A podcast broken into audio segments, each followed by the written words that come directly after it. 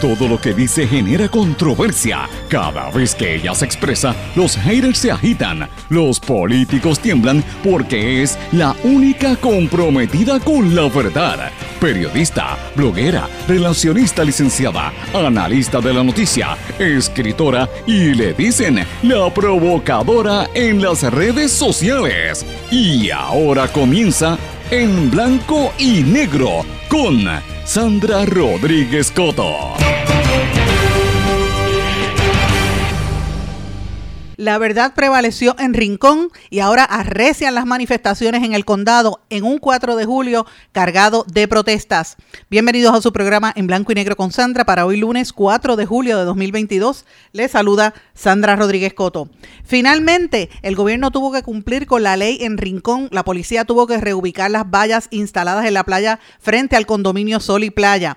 Manifestantes objetaron desde un principio su localización, dado que protegía una construcción que el Tribunal Supremo Supremo había ordenado demoler desde febrero, pero que no lo habían hecho porque protegían a los inquilinos, a los que tienen propiedades allí, incluyendo al asesor y primo del gobernador Walter Pierluisi. Pero antes, allí en el lugar agredieron y arrestaron a una mujer que dijo que le violentaron sus derechos. Hoy hay manifestaciones de celebración porque finalmente tumbaron la verja. La gente va a terminar de tumbar el muro que los residentes no hicieron.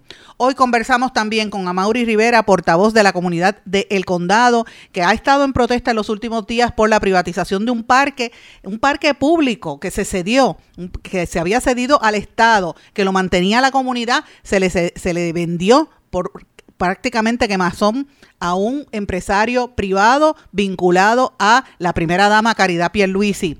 La secretaria del Departamento de Transportación y Obras Públicas espera el informe sobre la venta de ese, de parque en la calle Ashford. Ricky Martin dice que enfrentará el proceso que tiene con la responsabilidad que le caracteriza. Lo han radicado una acusación por ley 54 eh, y una orden de protección bajo ley 54 y el artista catalogó de totalmente falsas las alegaciones en su contra. Su hermano salió a No es uno sino cuatro Salud vigila cuatro casos sospechosos de la viruela del mono en Puerto Rico, aunque solamente ha confirmado uno. Se eleva a 426 las cifras de muertos por el repunte de sublinajes de la variante Omicron del coronavirus desde el mes de marzo. La policía informó de un aumento de casi un 57% de los carjackings en Puerto Rico. Y en Estados Unidos, Donald Trump, el expresidente, podría anunciar pronto su candidatura mientras la Unión Europea anuncia que le darán a Ucrania 523 mil millones de dólares en asistencia financiera para proyectos de infraestructura. Vamos a hablar de estas y otras noticias en nuestra edición de hoy de En Blanco y Negro con Sandra. Este es un programa independiente, sindicalizado, que se transmite por una serie de emisoras que son las más fuertes en sus regiones. Estas son cadena WIAC, que la componen WYAC 930 AM Cabo Rojo Mayagüez, WISA 1390 en Isabela y WIAC 740 en la zona metropolitana. WLRP 1460 AM Radio Raíces, La Voz del Pepino en San Sebastián, a través de Radio Grito, que es el 1200 AM en Lares, 93.3 FM en Aguadilla, 92.1 Arecibo eh, eh, Arecibo hasta Ponce y a través de X61 que es el 610 AM y el 94.3 FM Patillas, Guayama y toda la zona del sureste y este del país. Vamos de lleno con los temas para el día de hoy en blanco y negro con Sandra Rodríguez Coto. Muy buenas tardes y bienvenidos a esta edición de En Blanco y Negro con Sandra. Espero que estén todos muy bien. Gracias por su sintonía. Espero que hayan descansado. Hoy es un día feriado para todo el mundo, o por lo menos para la gran mayoría de la gente. Aquí habemos quienes hemos trabajado y vamos a seguir haciéndolo porque es importante lo que está sucediendo en Puerto Rico y tenemos que estar bien atentos a, a toda la situación de lo que está dándose y llevándose a cabo en este país. Hoy es el 4 de julio, una fecha importante, una conmemoración del Día de la Independencia de la Nación Norteamericana de los Estados Unidos de Norteamérica. Y es un día donde tradicionalmente las familias se, se, juntan para celebrar el fin de semana largo del verano más importante, fuegos artificiales y todo, pero mucha gente sabe que es el Día de la Independencia, pero no lo internaliza, no, no entiende la, la importancia que esto tiene ¿Cuándo fue que se independizó los Estados Unidos de Inglaterra? En el año 1776, que era cuando las primeras 13 colonias lograron independizarse en aquel momento de Gran Bretaña mediante el Congreso Continental. 12 eh, de las 13 colonias votaron por la separación eh, por varias razones, sobre todo la principal era que los británicos tenían tantos y tantos impuestos, la corona británica tenía tantos impuestos sobre los, la, ¿verdad? los colonos, las 13 colonias, que era imposible vivir. Además, ellos estaban bajo una serie de leyes que los controlaban y decían, mira, no podemos, hay que hacer, lograr la independencia. Y como todos los grandes imperios, pues tienen unos colapsos y, una, y unos procesos, ¿verdad? En, ahí es que se declara la guerra de independencia en, en Inglaterra, lo que es Inglaterra antes, el, el, eh, después fue el Reino Unido o Gran Bretaña. La Gran Bretaña eh, tenía un, poderío naval gigantesco en, durante esas, esas épocas eh, e incluso también financiaron piratas, porque eran financiados incluso por la corona, combatiendo rutas que tenían años antes, ¿verdad? La, la, la monarquía y el imperio de España, que fue perdiendo fuerza y ganando fuerzas el de Inglaterra, que era el que transportaba. Primero eran los, los portugueses, después los ingleses, los que transportaban los esclavos de, de, África a Estados Unidos. Después ellos fueron a Estados Unidos y al, y al Nuevo Mundo, debo decir. Eh, y, y, poco a poco fueron creciendo, convirtiéndose en una gran armada. Entraron a Estados Unidos. Estados Unidos, lo que entonces era Estados Unidos, eran las 13 colonias, era eh, obviamente eh, un, área de muchísimo poder económico para los ingleses. Pero a nivel de acá, como pasó en todos los países en, este hemisferio, dijeron, pero espérate, ya nosotros no somos británicos, ya es hora de, que vayamos cambiando y empezaron a exigir mayores contra, eh, ¿verdad? Empezaron a exigir mayores beneficios, mayores derechos y los ingleses a no permitirlo. Hasta que dijeron, espérate, basta ya y vamos a independizarnos el 2 de julio de, 1900, de 1776. 2 de julio del 1776, lo que le llaman los Founding Fathers, los padres fundadores de la nación americana, firmaron la Declaración de Independencia, pero no fue hasta el 4 de julio que esa declaración se adoptó por unanimidad y se anunció formalmente y oficialmente la separación de las 13 colonias de Gran Bretaña. Así que esta firma marca un antes y un después de la historia de los Estados Unidos, que a partir de ese suceso nació lo que se conoce como la nación americana. ¿Quiénes eran esos founding fathers, verdad? Que hoy en día uno mira hacia en retrospectiva y muchos de los que los estudian dicen, bueno, pero eh, había muchas contradicciones ahí porque todos eran hombres blancos, esclavistas, muchos de ellos, pero eh, eh, pues obviamente eran los que crearon, los ideólogos de esto. Thomas Jefferson fue el autor principal de la Declaración de, Independencia, pero ahí también participaron John Adams, Benjamin Franklin, Roger Sherman y Robert Livingston, entre otros. Eh, y obviamente este día se conmemora como un día feriado desde el año 1941, que es, eh, se conoce como un día feriado, siempre se conmemora y hay pues eh, actos con fuegos artificiales y muchos eventos para conmemorar la fecha importante. En Puerto Rico, que es irónico, nosotros somos una colonia. Nosotros no somos un país constituido políticamente, sí lo somos cultural e históricamente. Nuestra historia es más vieja que la, de la nación americana porque tenemos más años de gente aquí en, habitando en nuestra tierra. Pero siempre es una una ironía que siendo colonia se celebre y se baile la independencia de otro país. Eh, y esto pues e, es la, psicosis del coloniaje, ¿verdad? Eh, como decía Fanon, que, que, eh, el, que, ¿verdad? el, tema de la colonización pues afecta emocionalmente y psicológicamente a la gente, uno no logra entenderlo, ¿verdad? Pero hoy, desde las 3 de la tarde, va a haber un evento en la Plaza Paseo del Mar, allí en, el, en Cataño, en la tarima que ellos le llaman tarima Edwin Rivera Sierra, o sea, nombre del, alcalde de, Cataño, el Amolao, y el gobernador está anunciando la actividad que va a haber allí con música, artesano, y va a haber mucho, mucho evento hoy en Cataño como parte de las actividades que obviamente tradicionalmente se, se, conmemoran, ¿verdad? El 4 de julio, donde se habla de la estadidad y otras cosas, entre otras. Pero bueno, la mayor parte de la gente está está de vacaciones, lo coge de una semana libre. Quise empezar de esta manera porque es un día más suave, ¿verdad? Se supone que sea un día más suave, pero no lo es. Hay protestas en, distintas partes de Puerto Rico y hay varios asuntos importantes. Por ejemplo, el, récord que está rompiendo nuestro país en carjackings, más de un casi un 60% de incremento comparado al año pasado. Fiestas clandestinas que terminan en tiroteos. ¿Y dónde está la policía? Pues mire, allí eh, lo mandaron para Rincón hace varios días y ayer tuvieron que pararlo porque evidentemente era muy obvio la violación de ley que estaba cometiendo el gobierno de Puerto Rico, porque el Tribunal Supremo había dicho, mire, la playa Los Almendros tienen que tumbar esa verja porque se robaron la playa, lo dijo el Tribunal Supremo, lo dijo incluso a regañadientes la decisión de recursos naturales y la gente empezó a manifestarse, llevaron policías ayer, vamos a hablar de eso en breve, pero mientras eso sucede, señores, mire lo que está pasando alrededor de nuestro país. Usted, dígame si usted se siente seguro con los policías que tenemos, si se justifica lo que está pasando en nuestro país. Por supuesto que no, no se justifica. Mire lo que pasa en Santurce, vamos a hablar un poquito más adelante sobre ese tema, pero la inseguridad es grande. Y esto me trae, pues obviamente, a, esa actitud de que uno dice, bueno, movilizan las fuerzas y el cuestionamiento era por qué allí en Rincón, claro que hay que proteger la, vida y las propiedades privadas, pero cuando se ven amenazadas por, por, una turba, si usted lo quiere llamar de esa manera, pero allí no era una turba, allí era gente que estaba protestando en la playa, que son terrenos públicos, que esos eh, vecinos de allí, en su inmensa mayoría, no todos, porque hubo unos que estaban oponiéndose, ¿verdad? Ah, pero la inmensa mayoría hizo esa verja ilegal y violaron todas las leyes para hacerlo y es la primera de varias que hay en esa zona dirigidas precisamente por Walter Pierluisi, el primo del gobernador, asesor del gobernador. De eso es que de eso es que se trata. La policía en horas de la tarde de ayer, desde temprano ayer empezó a ubicar unas vallas, de hecho antes de ayer empezaron a hacerlo.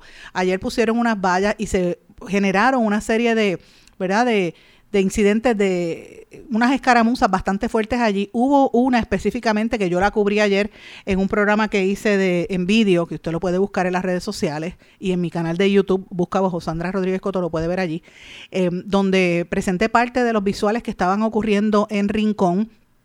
A una mujer la agredieron física, la, agredieron y la arrastraron por el piso. Esto fue parte de lo que ocurrió en ese incidente.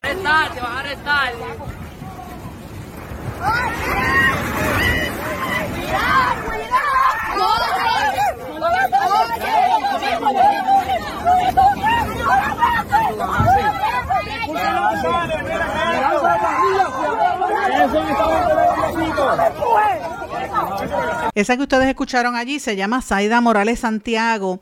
Ella después fue soltada por la policía y realizó varios vídeos que yo no los puedo poner al aire porque todos estaban cargados de palabras. Una, ella estaba bien, con mucho coraje cuando lo estaba haciendo, así que no puedo compartir esos audios con ustedes, pero ella sí dijo que la atropellaron, que le violentaron sus derechos y que se sintió secuestrada por los policías. De hecho, amenazó con demandarlos. Ella había dicho que fue atacada y atropellada. Cuando usted ve los vídeos, ella tiene los brazos arriba, extendidos, los brazos sobre la cabeza y los policías estaban empujándola, toqueteándola y cuando la tumban contra el piso, uno de los oficiales se ve metiéndole patadas y como pisoteándole. Quería meterle una patada dentro de la cara y ella movió la cara, no le, no le pudo pisotear la cara, pero el vídeo es, es demasiado fuerte cuando usted ve ese abuso de la policía de Puerto Rico. Yo me preguntaba dónde es que está eh, el liderato de la policía, si eso fue mandado a hacer por, por el jefe de la policía o por el gobernador, porque cuando usted moviliza a tanta gente, pues uno dice, espérate, y usted podrá estar en contra de lo que, de quizás el tono, que ella gritó muchísimo o lo que fuera, pero ella tiene su derecho a protestar y ella estaba en zona, en la zona pública porque eso ella la playa es un es de dominio público, no era en propiedad privada. Y vino la policía de allá adentro y, se ve el vídeo, señores, la agarran empiezan a darle, la arrastran por el piso y el otro policía empieza a aplastarla con la, con la bota, a darle cantazos en la bota, simple y llanamente por ella haber protestado. Los policías dicen que ella eh, dijo palabras OS. Y yo me pregunto si eso fue suficiente para suficiente excusa para caerle arriba a esta mujer. Y qué casualidad que fue mujer, no cogieron hombre, fue una mujer. Pero fue tan desgraciado y tan desagradable el evento y tan repudiado prácticamente por todo el mundo que el gobierno tuvo que decir, espérate, espérate, estoy, se, nos, se nos está saliendo de las manos y al final movilizaron, decidieron mover a la policía de allí. Esta señora eh, fue y con un alto parlante dijo eh, que iba a, posiblemente iba a demandar. Pero todo esto se da en un contexto que es importante que la gente lo tenga, en, eh, ¿verdad? Lo recuerde. La gente se, eh, hablan porque hay una desinformación sobre todo el programa de chismes de Cobo Santa Rosa, uno que para es tan falso que ni siquiera puede salir sacar su cara, se tiene que vestir de mujer y de una muñeca para tratar de decir lo que no se atreve a decir de frente. Pero este señor eh, se ha puesto a decir que eso era, que, era ilegal, que todas las playas están, todas las casas están en, la, en el litoral, en, las playas, en todo Puerto Rico. Miren, de eso no, nadie está hablando de eso. El tema de sol y playa se basa en que después del huracán María, dos años después, ellos vinieron a tratar de robar la playa del país, porque no era poner la verja donde ellos la tenían, era moverla más al frente y, el tribunal, eso se llevó al tribunal. De hecho, habían arrestado al primer grupo de manifestantes, entre los cuales estaba Eliezer Molina, hace más de un año, que le querían echar 14 años de cárcel por protestar. Y yo decía, ¿pero qué es esto? O sea, estamos peor que en la época del Cerro Maravilla, que es lo próximo, que le peguen un tiro. Eso era lo que faltaba, ¿verdad?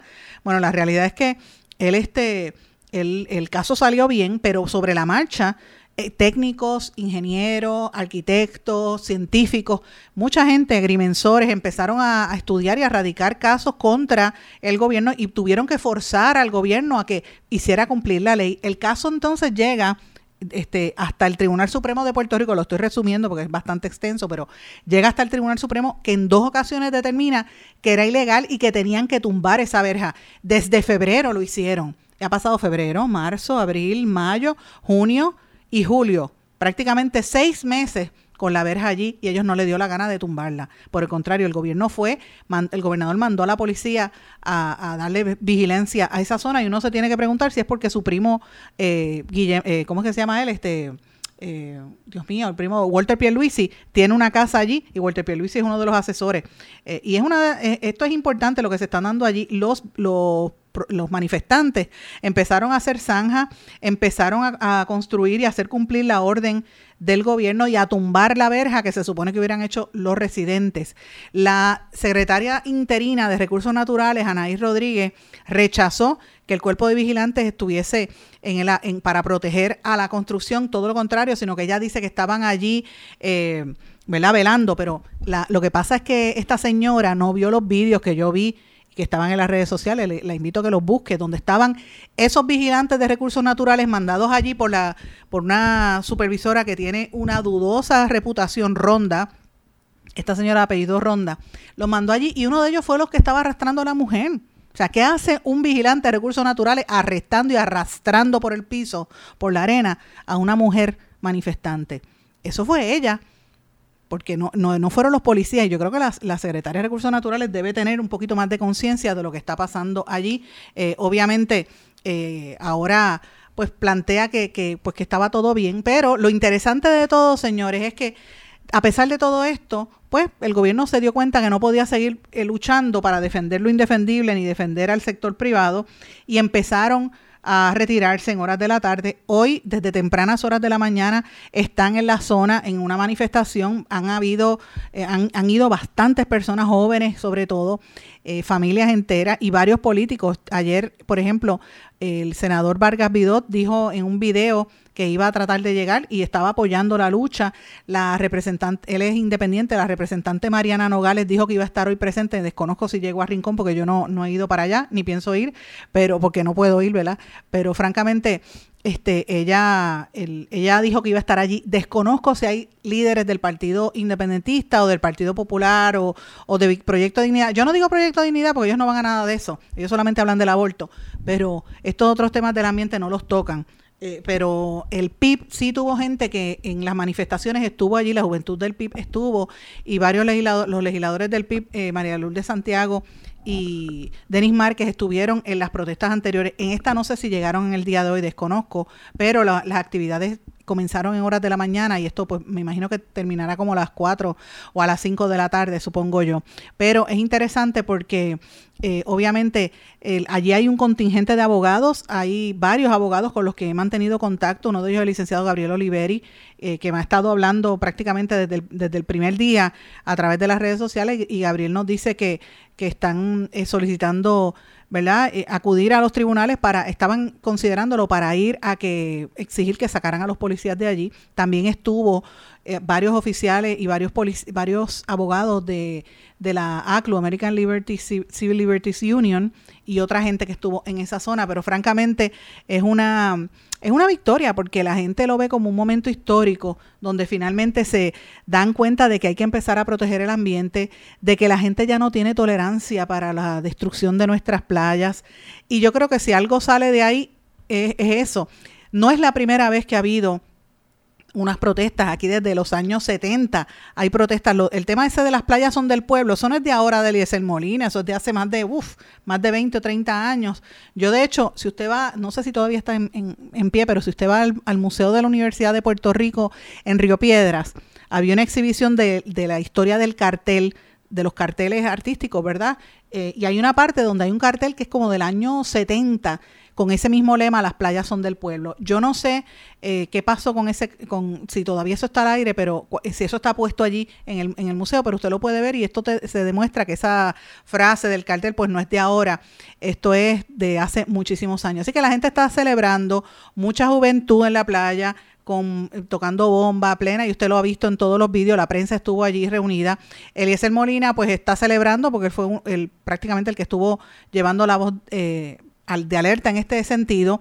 Yo no he podido contactarlo, eh, hablar con él, pero sí me escribió por mensaje de texto y, me y por WhatsApp y me dijo que, que estaban bien activos en la zona.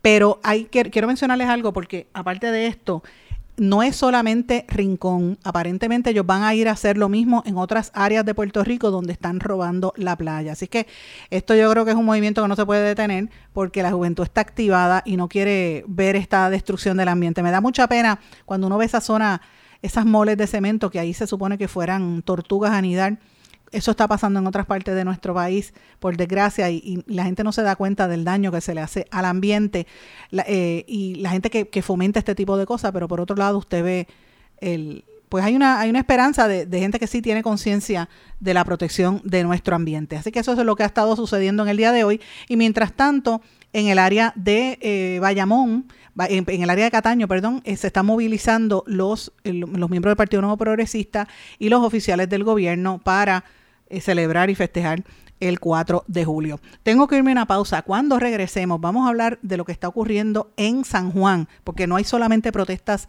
en el área oeste, está también en la zona de San Juan, que lo habíamos anticipado aquí la semana pasada, específicamente con la privatización de, parque, de un parque en el condado. O sea, primero empezaron con las playas, ahora vienen con los parques, yo no sé qué será lo próximo que van a privatizar.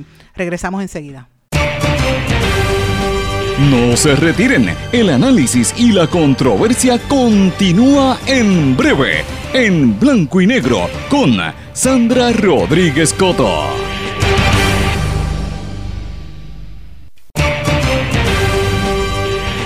Y ya regresamos con el programa de la verdad, en blanco y negro, con Sandra Rodríguez Coto. Regresamos en blanco y negro con Sandra. Bueno, como les dije en el segmento anterior, yo conversé con Amaury Rivera, que es el portavoz de lo que está ocurriendo en la comunidad del condado. Esto fue lo que él nos dijo. Estado reunidos frente al parque y está lloviendo fuerte en esta zona, pero estoy muy bien y agradecido de estar aquí contigo y tu gente. Para los amigos que están sintonizando, habíamos estado conversando, Amaury esta servidora, hace varias semanas de lo que estaba creándose allí en el del condado. Y yo sé que ustedes tuvieron una manifestación ayer y hoy otra vez en el área que, quieren privatizar o que han privatizado. Quisiera que hablara un poquito sobre eso. Bueno, nosotros tenemos en condado un parque que queda frente al Parque del Indio. Y es un parque donde ayer el municipio envió un comunicado de prensa insultante que decía que era un terreno privado. Nunca lo ha sido. Este parque fue donado a, principios del siglo pasado y hay una tarja de bronce que con el tiempo se ha borrado. Es un parque pequeñito, pero importante para, para no tan solo el condado, para el área. Ese parque lo usan los vecinos de Machuchal, de Calle Loíza, además de los vecinos de la Ashford y todos los demás vecinos del área. Es un parque pequeño, pero importante para nosotros porque es un área verde. Ese parque tiene grama, tenía árboles. Y ya que me dijiste que puedo hablar de este tema, pues... Yo, sé que ustedes estuvieron, eh, porque esto comenzó la semana, cuando tú hiciste un llamado de que estaban aparentemente dañando las plantas que ustedes mismos, la comunidad, había sembrado en esa zona y que vendieron este parque por cerca de 145 mil dólares. Y de ahí en adelante, pues ha habido una serie de protestas. La pregunta que yo tengo es la siguiente. Esto aparece en una tarde, en, como un letrero donde dice que hay unos desarrolladores, ¿verdad? Este la solicitud tiene un número de Croc Property eh, del arquitecto José Fernando Vázquez y dice que tiene un permiso de la, de la Oficina de Permisos del municipio de San Juan. Pero tengo entendido que quien está detrás de, todo esto es Guillermo, el cuñado del gobernador. Bueno, nosotros, el proceso ha sido tan eh, accidentado porque nosotros nos enteramos porque los árboles lo estaban envenenando. Cuando cambiaron de color las hojas, eh, los vecinos del área, yo incluido, empezamos a pedirle ayuda a gente que supiera de árboles porque nos parecía extraño que no uno, sino varios árboles milenarios, perdón, centenarios, esos son árboles que llevaban mucho tiempo ahí, empezaron a, a morirse.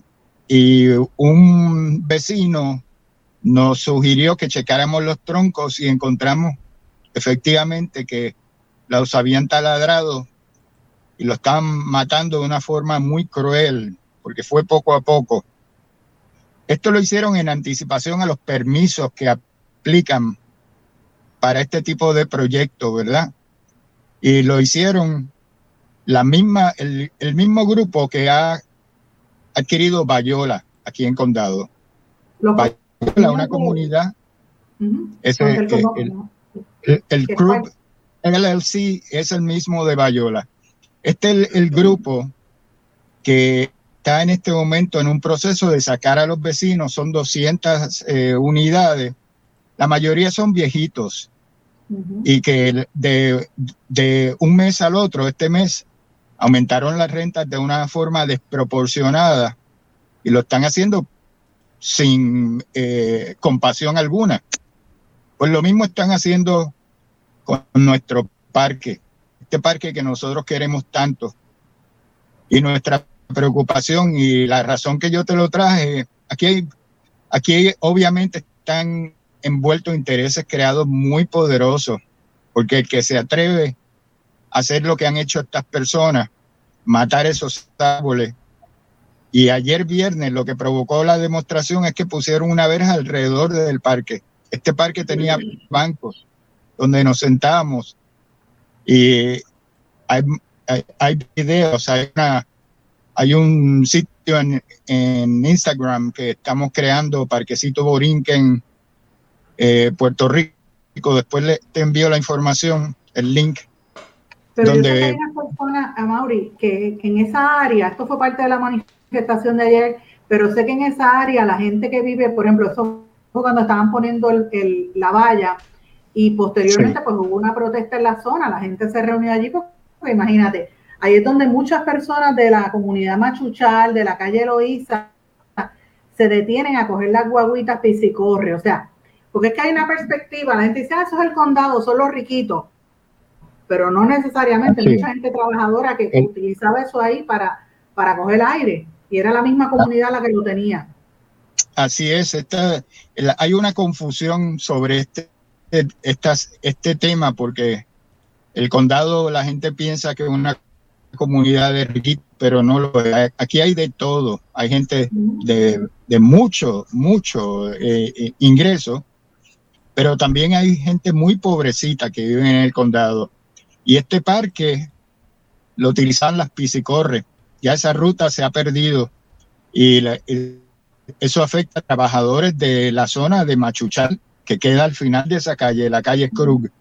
Así que este tiene un efecto sobre mucha gente. Eh, nosotros estuvimos consiguiendo firmas, eh, Sandra, la semana pasada, eh, y conseguimos en un día 236.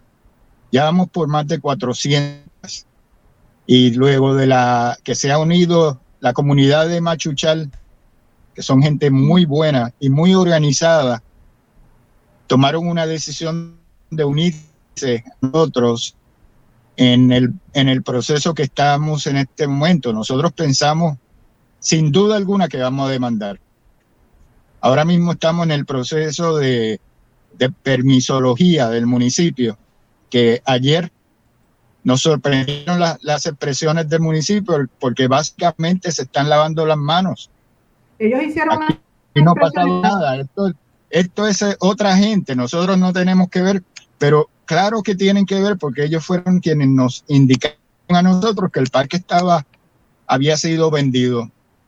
Nosotros pensamos, la comunidad pensaba que están hablando de un solar baldío que había detrás donde había una casa abandonada y empezamos un proceso de pedir la información a las múltiples agencias que tienen que ver con esto.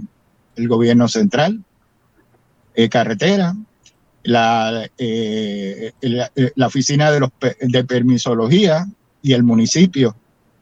Y tuvimos que hacer tres intentos para que nos hicieran llegar la información. El tercero fue una demanda. Eso fue el que para que para que liberaran información pública importante sobre este parque. Ahora, el, el alcalde hizo unas expresiones ayer cuando esto finalmente trascendió en medio de la lluvia y a los amigos que se están sintonizando sepan que a Mauri está el carro porque está lloviendo copiosamente para poder hacer esta entrevista, pero y están mojados, tuvieron que suspender un poco la protesta que había por eso mismo, pero, pero la pregunta, el municipio hizo expresiones diciendo que esto era prácticamente un terreno de eh, la autoridad de, de terreno sino de transportación y obras públicas, si este fuera, fueron las declaraciones del municipio de San Juan, sobre esto, pero nosotros tenemos información, a Mauri, quisiera confirmarla contigo, de que eso no es el único espacio, primero que eso es falso, ese, ese terreno fue cedido, y segundo, que hay una intención incluso de privatizar el terreno de al frente, que es el conocido Parque del Indio del Condado, centenario, pues lleva más de 100 años el parque allí, para vendérselo a un empresario de la ley 60. ¿Eso es correcto? Nosotros tenemos, sabemos que esto es este el efecto dominó. Luego de haber vendido este parque, la información está corriendo entre gente muy avariciosa que anda por ahí. Y esta gente avariciosa solo piensan en dinero. Están viendo la posibilidad de comprar parques adicionales, no tan solo en condado, pero eh, sabemos que hay un interés en el parque del indio y que están preparándose para hacer una oferta para ese parque. La razón es el precedente nefasto que se ha creado con la venta de este parquecito. Es cierto, es chiquito, pero los que me están escuchando, empezaron por las playas, ahora son los parques venden este parquecito chiquito y se crea el precedente para vender otros parques más. Nosotros no podemos permitir eso. Si quiere a su Puerto Rico, tiene que pensar en las generaciones que vienen y es el cemento, más cemento no necesitamos, necesitamos más parques, es al revés. Así que nosotros estamos, eh, eh, eh, realmente es que estamos tan indignados, Estamos bien indignados por lo que ha ocurrido con nuestro, con nuestro parque y las expresiones de ayer de llamarle un terreno privado.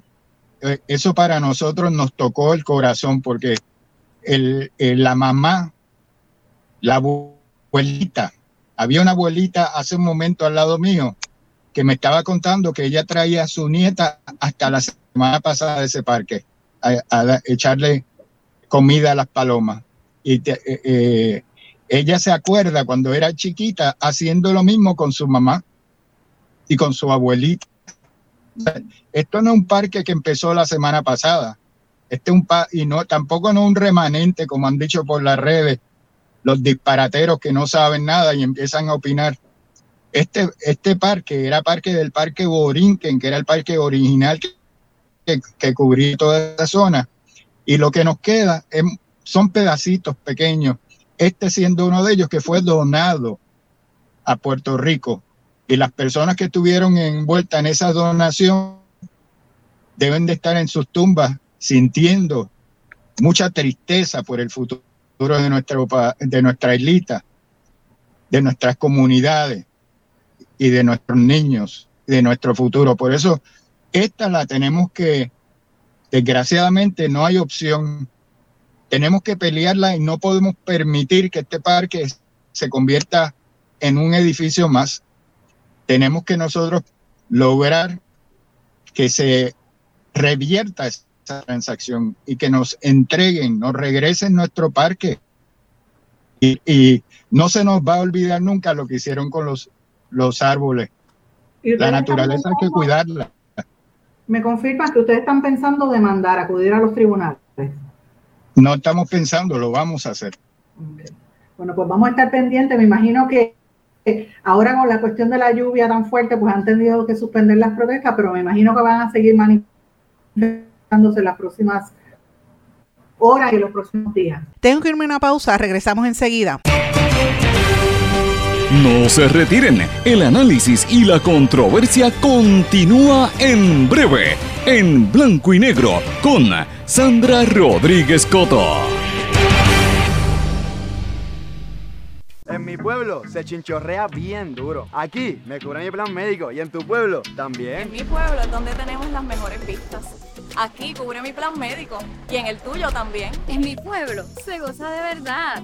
Aquí me cubre mi plan y en tu pueblo también. Plan de salud Menonita en todo Puerto Rico. El plan médico que te cubre con una extensa red de médicos, especialistas y laboratorios. Además, te cubre en el hospital de tu preferencia en cualquier lugar de Puerto Rico. Plan de salud Menonita. Pero tú sabes cómo es esto que te la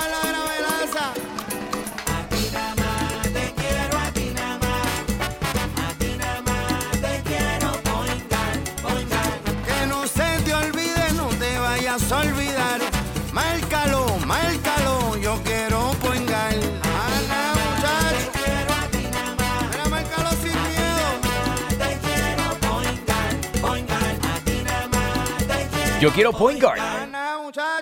Quites el dolor de cabeza con sus obligaciones de contabilidad con los servicios que presta Villalba y Villalba Company. Directo, personal y con sensibilidad humana. Lo que se busque un verdadero asesor de contabilidad para todo tipo de servicio de contabilidad, pago de IBU, pago de nómina, informes trimestrales y anuales y otros. Ofrecen servicio directo personalizado. Villalba y Villalba Company. Para orientaciones, su teléfono el 939-336-5774. 939 336 5774. Y ya regresamos con el programa de la verdad en blanco y negro con Sandra Rodríguez Coto. Regresamos a esta parte final de Blanco y Negro con Sandra. Bueno, quiero mencionar algo antes de pasar a otros temas y era específicamente sobre lo que pasó en el condado y lo que está sucediendo en el condado.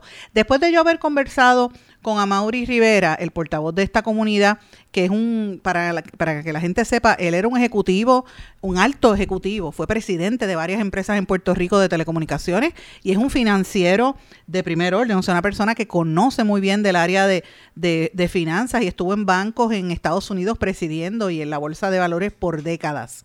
Y eh, él, una de las cosas que yo le pregunté, que no me, no me quiso contestar en detalle, pero yo sé que ellos tienen los datos porque esto va a trascender y la información a mí me llegó, es que parte del interés que hay detrás de ese proyecto ahí del, del, parquecito es que como al frente está el Parque del Indio y ya ha habido intención de un empresario de la Ley 60 de comprar ese parque y hacer ahí otro edificio, una mole de cemento, pues obviamente están vendiendo todo y si empiezan a vender estos parques van a empezar, ¿quién, quién se imagina que después vendan el parque Luis Muñoz Rivera o el Luis Muñoz Marín o, cualquier, el parque de bombas de Ponce? Son capaces de venderlo porque está Puerto Rico en venta, como decíamos en la columna que publicamos ayer en, en Eiboricua, precisamente de eso, quieren vender a todo nuestro país a quemazón.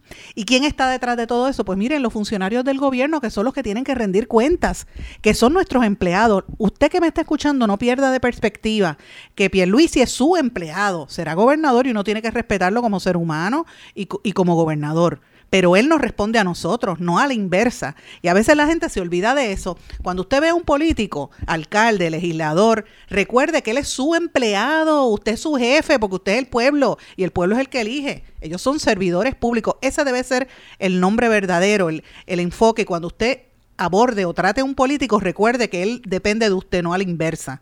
Aquí se han invertido los, los, juegos, ¿verdad? La gente le tiene hasta temor y le rinde pleitesía a, los, a los políticos. Y yo digo, bueno, pero uno puede tener respeto, pero una cosa es esa, la otra es que no se olviden que los empleados son ellos. Pero bueno, el punto es el siguiente. Eh, el, en, esa, en esa área hay muchos intereses, ¿verdad? Porque está en una zona de costa, viven muchos norteamericanos también, muchos cuando empezó el boom este de la de los criptoempresarios, muchos se mudaron para esa zona.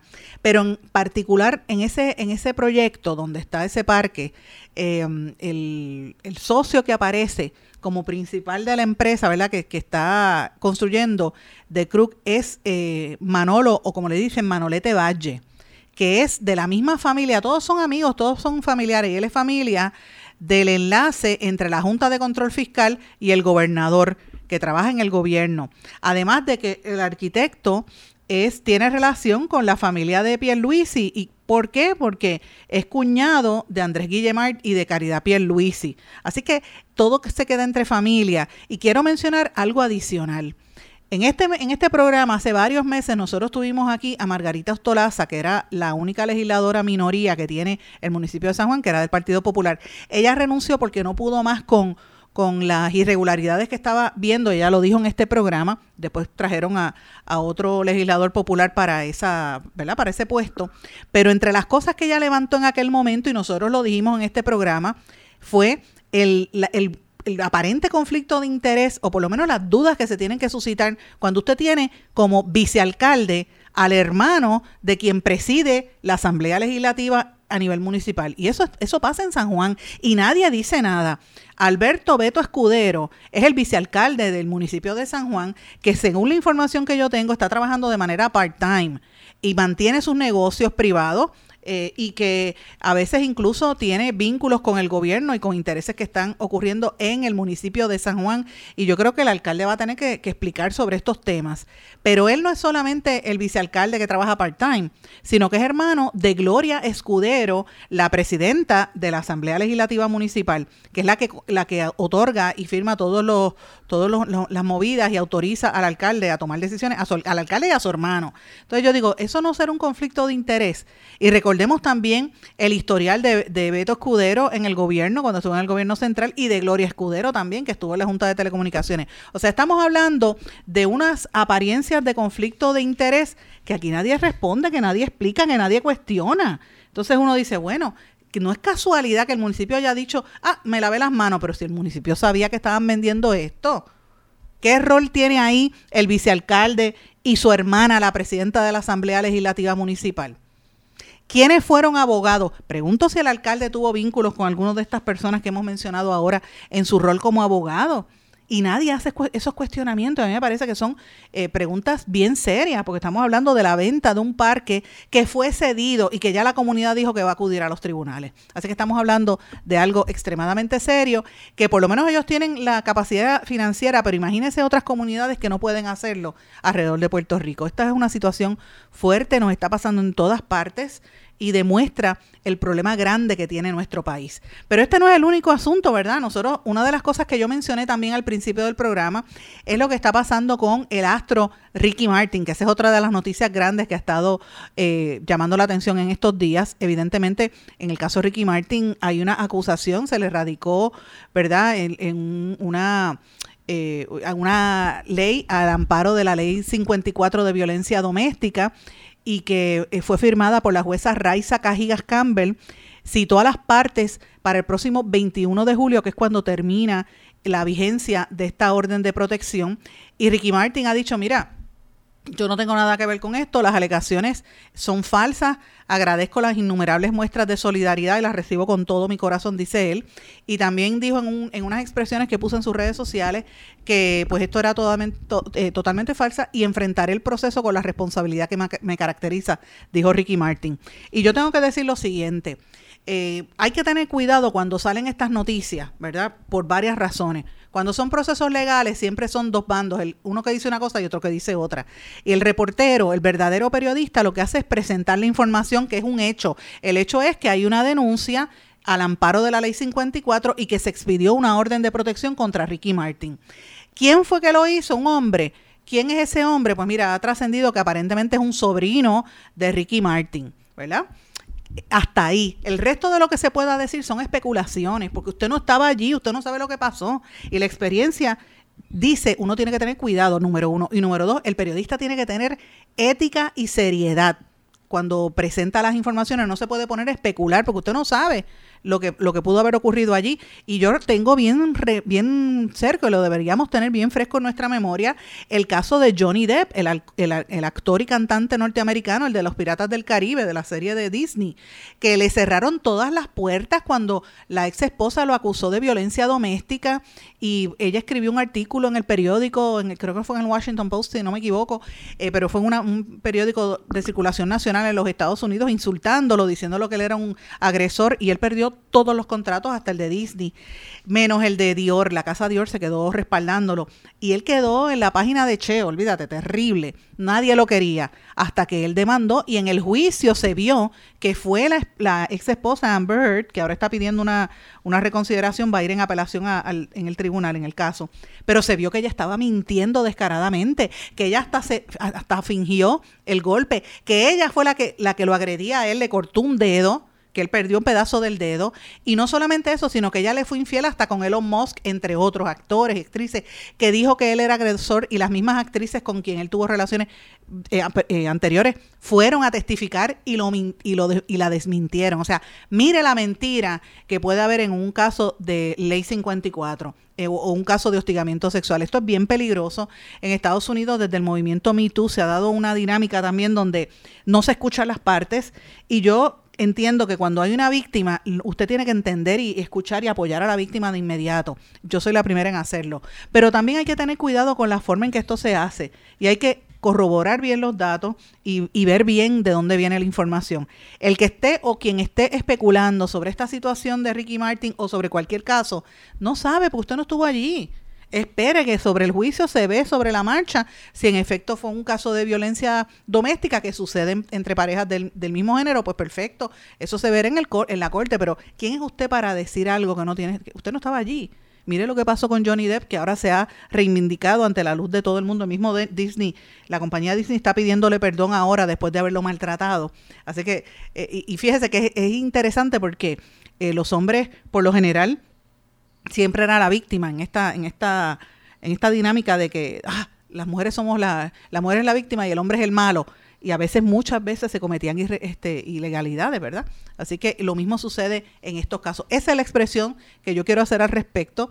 Eh, me parece que hay que tener mucho cuidado, los periodistas tienen que tener mucho cuidado. Sé que hay muchas especulaciones, yo he hablado con todos los periodistas y los amigos de que son del área de espectáculos y, de, y que conocen bien a Ricky Martin, he conversado con algunas y algunos de ellos y hay mucho comentario, pero no, yo no lo voy a hacer en este espacio porque me parece que no es propio.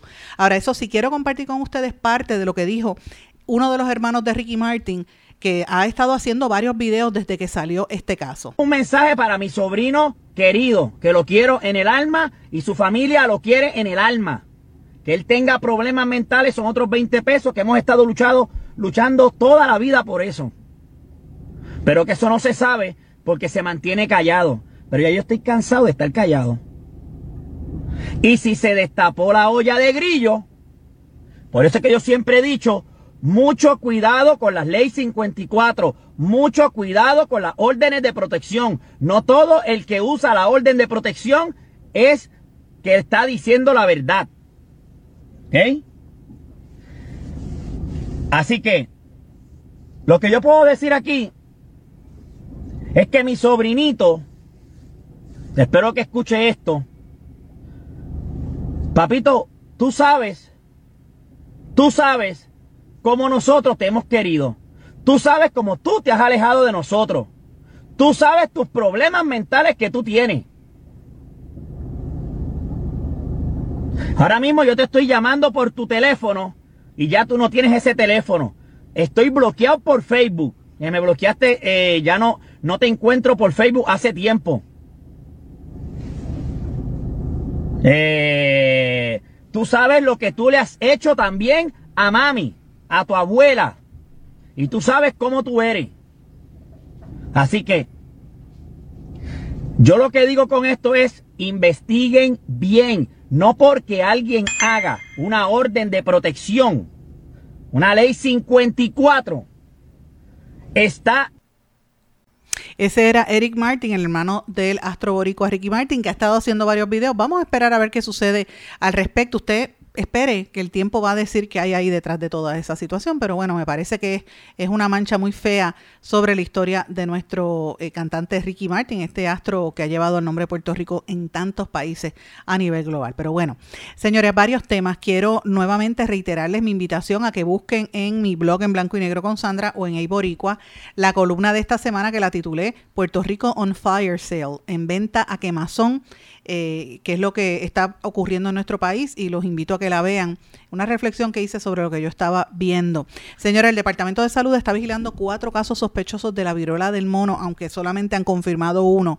Esté atento a esta información porque esto es sumamente serio, me tiene bien preocupada y esto yo lo ato a cómo siguen surgiendo y, y creciendo la cantidad de personas contagiadas con las distintas variantes del Omicron y eh, llevan más de 426 personas que han fallecido desde que empezó este repunte de los sublinajes. Esto no está bien, esto está cada vez peor y los que se están muriendo son gente o vacunada con las dos y tres vacunas o gente que vuelve a infectarse y a reinfectarse dos y tres veces, niños. Ya murió un niño recientemente, o sea, las vacunas no están, a mi juicio, ya no están haciendo el efecto que, tenían que tener. Aquí tenemos que volver al distanciamiento social y a, la, y a la mascarilla. Cuando usted vaya a lugares públicos, no estoy diciendo que nos encierren, estoy diciendo que tenemos que tener más cuidado con mascarilla y la gente está en la calle al garete.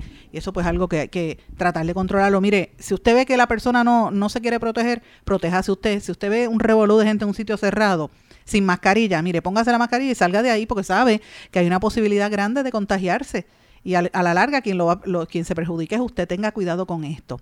Eh, hoy el periódico El Nuevo Día celebra, y me parece que es importante en, en su portada, una historia sobre las enmiendas críticas que se han hecho a la ley de menores, que me parece que es un respiro importante y los invito a que lo lean. Es un trabajo del compañero Benjamín Torrecotay que ha estado cubriendo este tema desde que sacamos lo de Almayariel hace más de un año, en una, varios años, en una columna que habíamos publicado en aquel momento en Noticel, eh, y un caso bastante fuerte de la niña que fue apresada y arrestada en un, siendo ella víctima de bullying. Ustedes recordarán, muy fuerte por demás. En Trujillo Alto, mis amigos, los, los, los residentes de St. John están denunciando un peligroso eh, tiroteo que hubo en una discoteca en la carretera 848 en esa área. La policía no dice nada y los casquillos están ahí fuertes. Y esto lo, lo ato a la cuestión de los casos de carjacking que están, eh, como dije, adelantando y la policía alertando de que hay un aumento de carjackings, casi un 57% de aumento, más de 69 carjackings en este año comparado al año pasado en todo el país. Así que hay que tener mucho cuidado con esto. Y en Estados Unidos, varias noticias breves. Ayer, eh, y sigue en controversia otra vez, otro ataque racista, como siempre. Ocho policías dispararon decenas de veces, más de 60 casquillos, heridas de bala a un hombre en Ohio y esto pues está levantando unas protestas allí. El expresidente Donald Trump dijo que podría anunciar pronto su candidatura, a pesar de que medios que son de derecha, los right-wing eh, media, como el Washington Examiner, están pidiendo que jamás se permita a Donald Trump volver, que el Partido Republicano debe tener otra gente. Y esto después de los testimonios que han estado surgiendo eh, más recientemente en el caso de, de lo, del, ¿verdad? los motines que hubo en el Congreso en 6 de enero del 2020 y obviamente uno de los, de Mark Meadows, que era uno de los ayudantes de Trump en la Casa Blanca, él era el jefe del Chief of Staff, el secretario de la gobernación, dio un testimonio donde decía que Trump sabía lo que estaba pasando, que Trump tenía armas y quería volver a, disparar, y que sabía que esa gente tenía armas allí, eh, y que obviamente era un ataque, un intento de, golpe de Estado y que él lo conocía. Así que de eso es que estamos hablando, una situación sumamente fuerte. Señores, tengo que irme ya, el tiempo me traiciona. Yo pensaba que tenía más tiempo para hablar de otras cosas, pero bueno, tengo que dejarlo por el día de hoy. Yo les agradezco a todos su sintonía, les agradezco el apoyo y volvemos a encontrarnos aquí mañana en blanco y negro con Sandra. Que pasen todos. Muy buenas tardes. ¿Se quedó con ganas de más? Busque a Sandra Rodríguez Coto en las redes sociales o acceda a en blanco y negro.blogspot.com porque a la hora de decir la verdad solo hay una persona en la cual se puede confiar. Sandra Rodríguez Coto en blanco y negro.